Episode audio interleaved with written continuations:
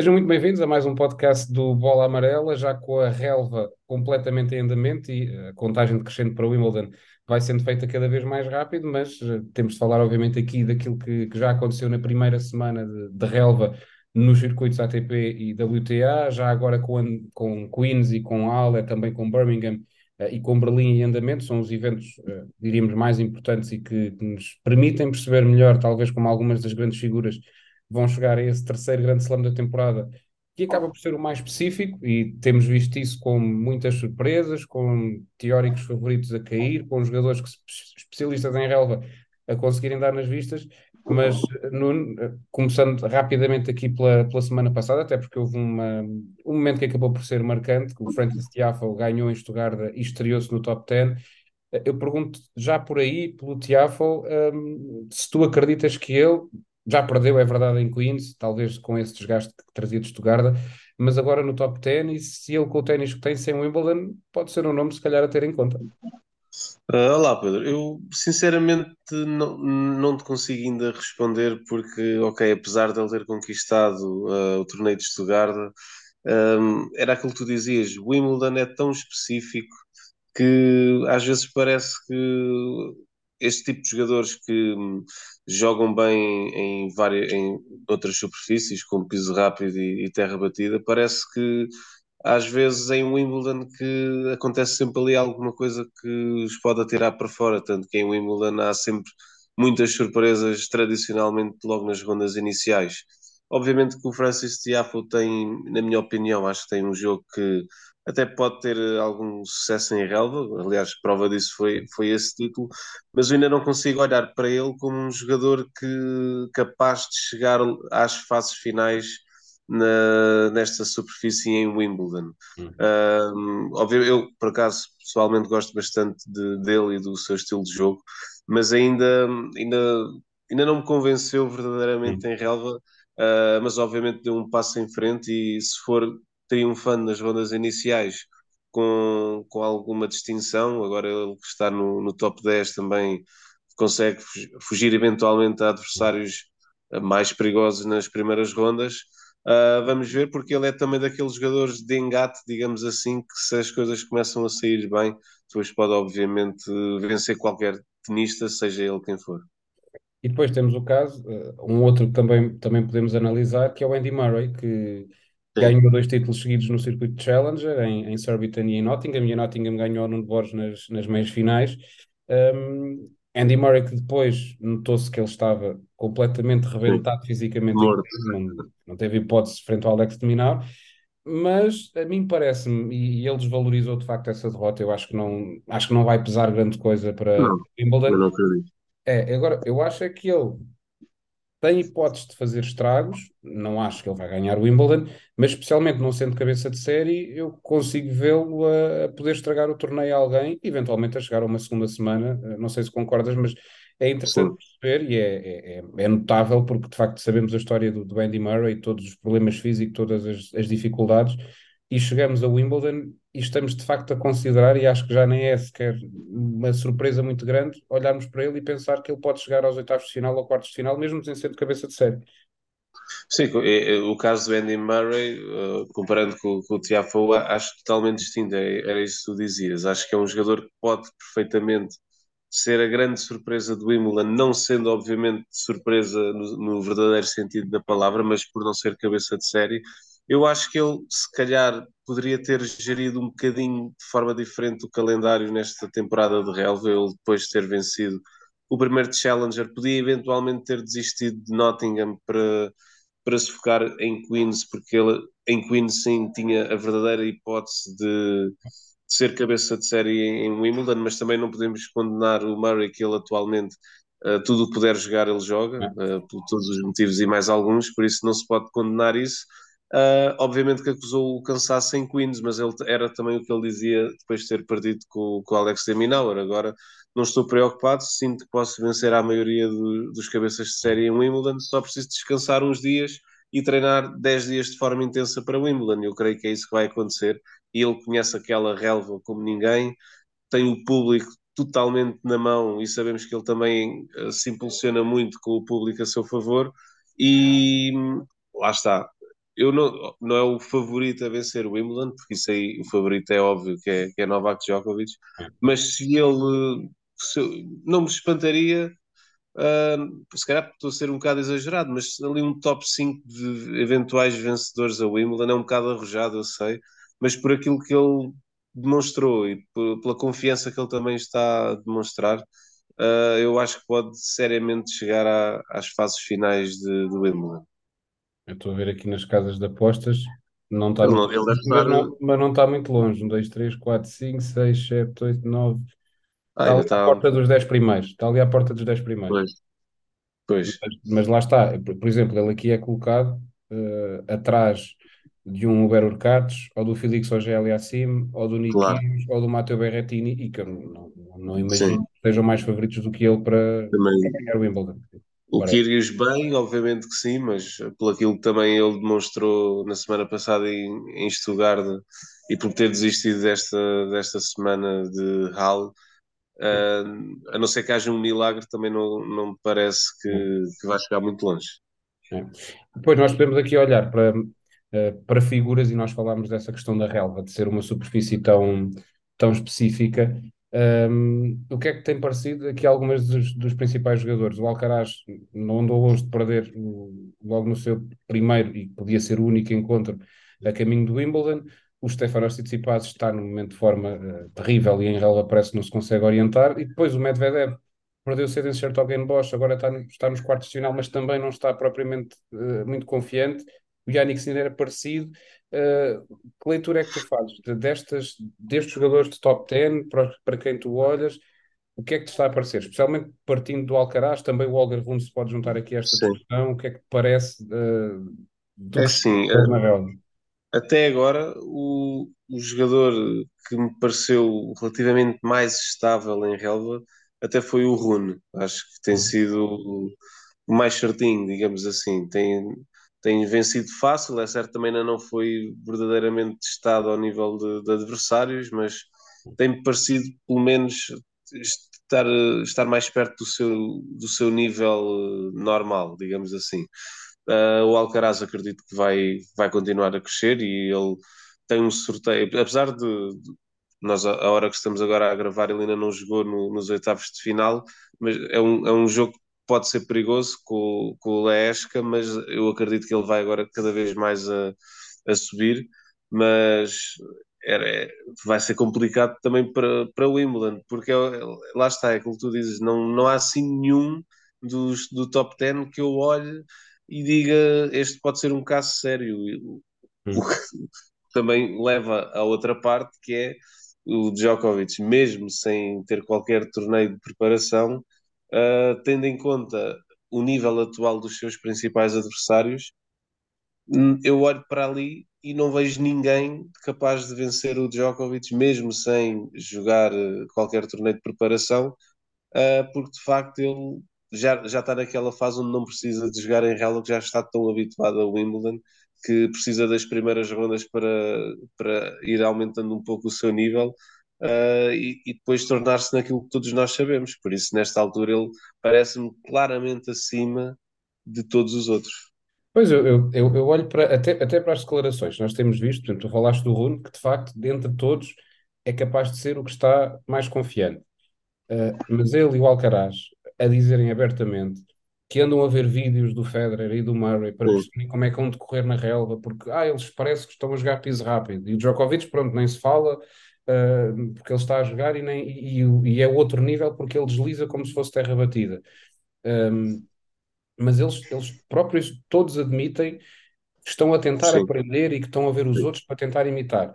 É é que de facto na relva parece-me que o Djokovic está completamente noutro campeonato. E depois o que, o, o que o Alcaraz disse, que também é verdade, que é ele olha para o, para o circuito no geral e o único que imagina com possibilidade de lhe ganhar, ou que tem mais hipóteses de ganhar, é mesmo um Kyrgios. Só que o Kyrgios não está bem, eh, não dá, e nesta altura de facto não dá. e ao Pedro também não deixa de ser preocupante, digamos assim, ele falar de um jogador que fez a sua estreia na temporada na semana Exatamente, passada. exatamente. Isso, eu, eu acho que é preocupante. É, epá, e eu, eu acho que ao contrário, obviamente é, o- é o diametralmente oposto a Roland Garros, em que o Djokovic entrava aí com dúvidas e ia precisar de crescer no torneio. Eu acho que ele está descansadíssimo para Wimbledon. É óbvio que ele não acha que está a ganho, mas eu acredito que pode ser um torneio, eh, mais à frente, obviamente, quando houver sorteio do Wimbledon, havemos de falar com mais calma, mas é um torneio que eu acho que pode ser muito giro os outros jogadores, porque tu depois tens, tens um, um, um Sasha Zverev que está a jogar bem, um Taylor Fritz que pode causa, fazer estragos, uma série de jogadores que podem fazer a diferença. Eu acho que vai ser giro entre eles todos, mas depois vai sempre haver o lado do Djokovic que eu acho que vai ser bastante tranquilo e no fim há de ganhar ele, porque pois. acho muito difícil ganhar três sets ao Djokovic em relva. Acho, acho, E com acho o nível, com o nível, mais do que o nível, a, a confiança com que ele está, é, porque ele é, ele, ele é um jogador que vive muito daqui e quando ele está bem aqui é, fica praticamente imbatível.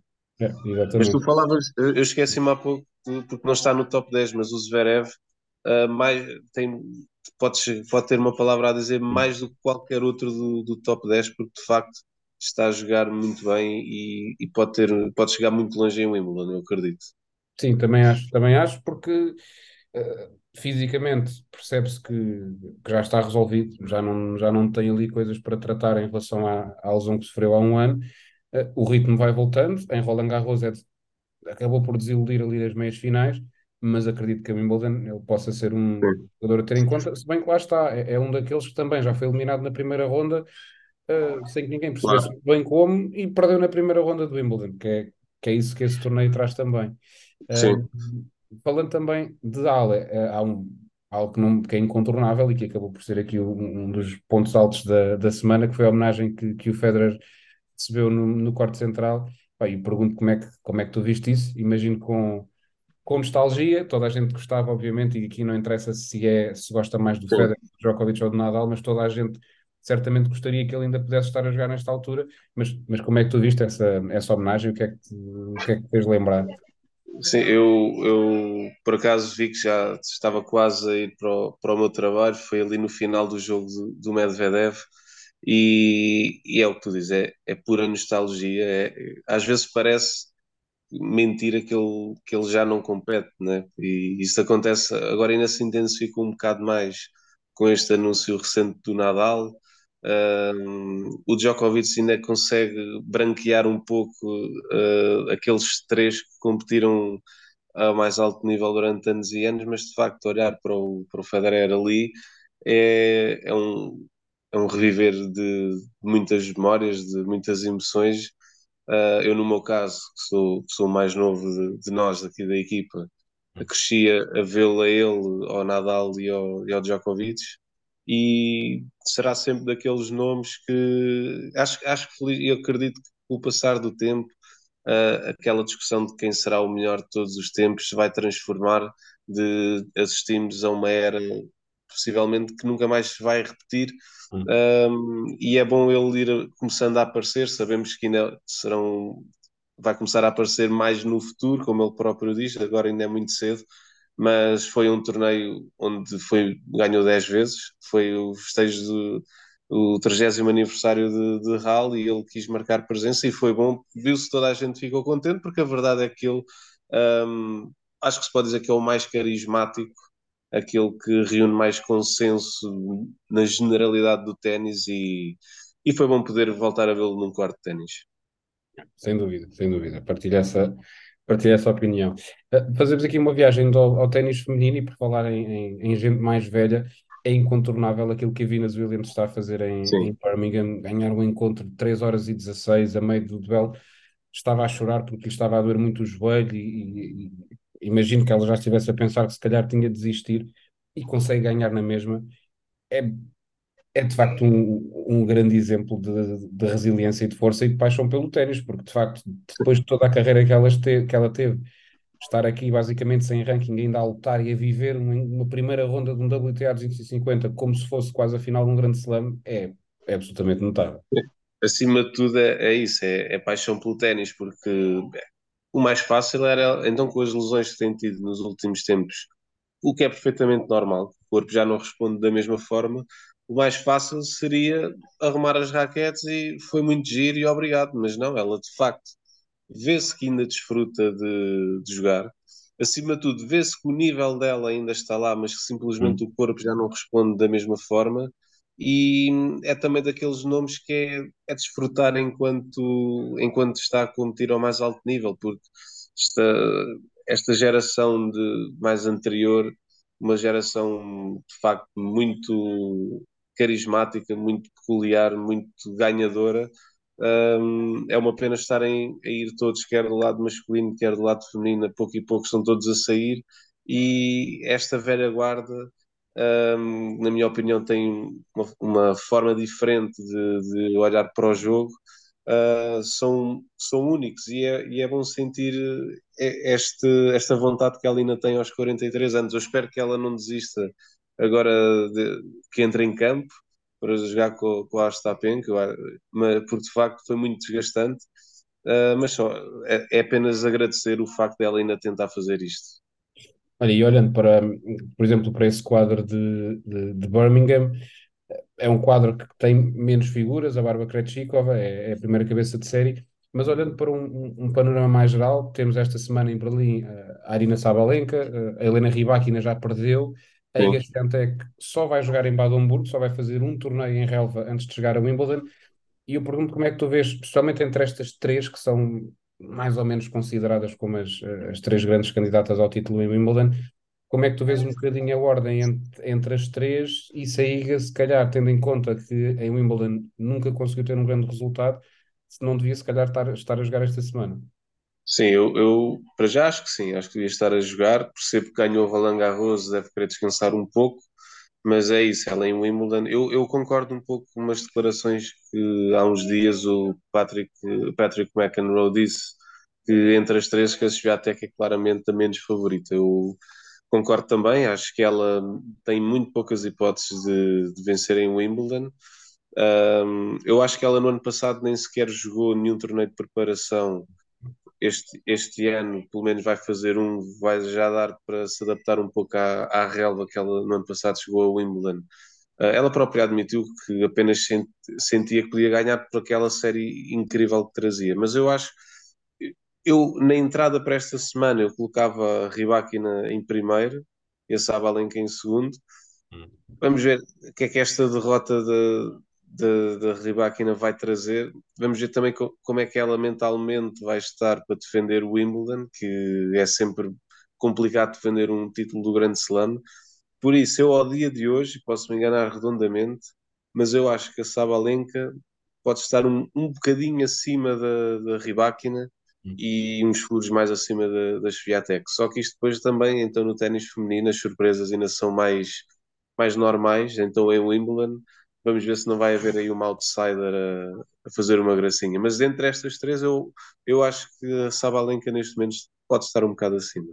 É, também, também concordo contigo. Há uma outra notícia que temos aqui de dar conta e que podemos comentar, que foi um, é, não deixa de ser uma surpresa e um choque, que foi a, a Anette Kontaveit que anunciou o final da carreira, 27 anos, ela que há um ano por esta altura era número 2 do mundo, tinha tido um, um final de ano 2021 e o ranking dela era acima de tudo isso absolutamente espetacular, quando ela foi de, número 20 para se qualificar para as WTA Finals de forma absolutamente surreal.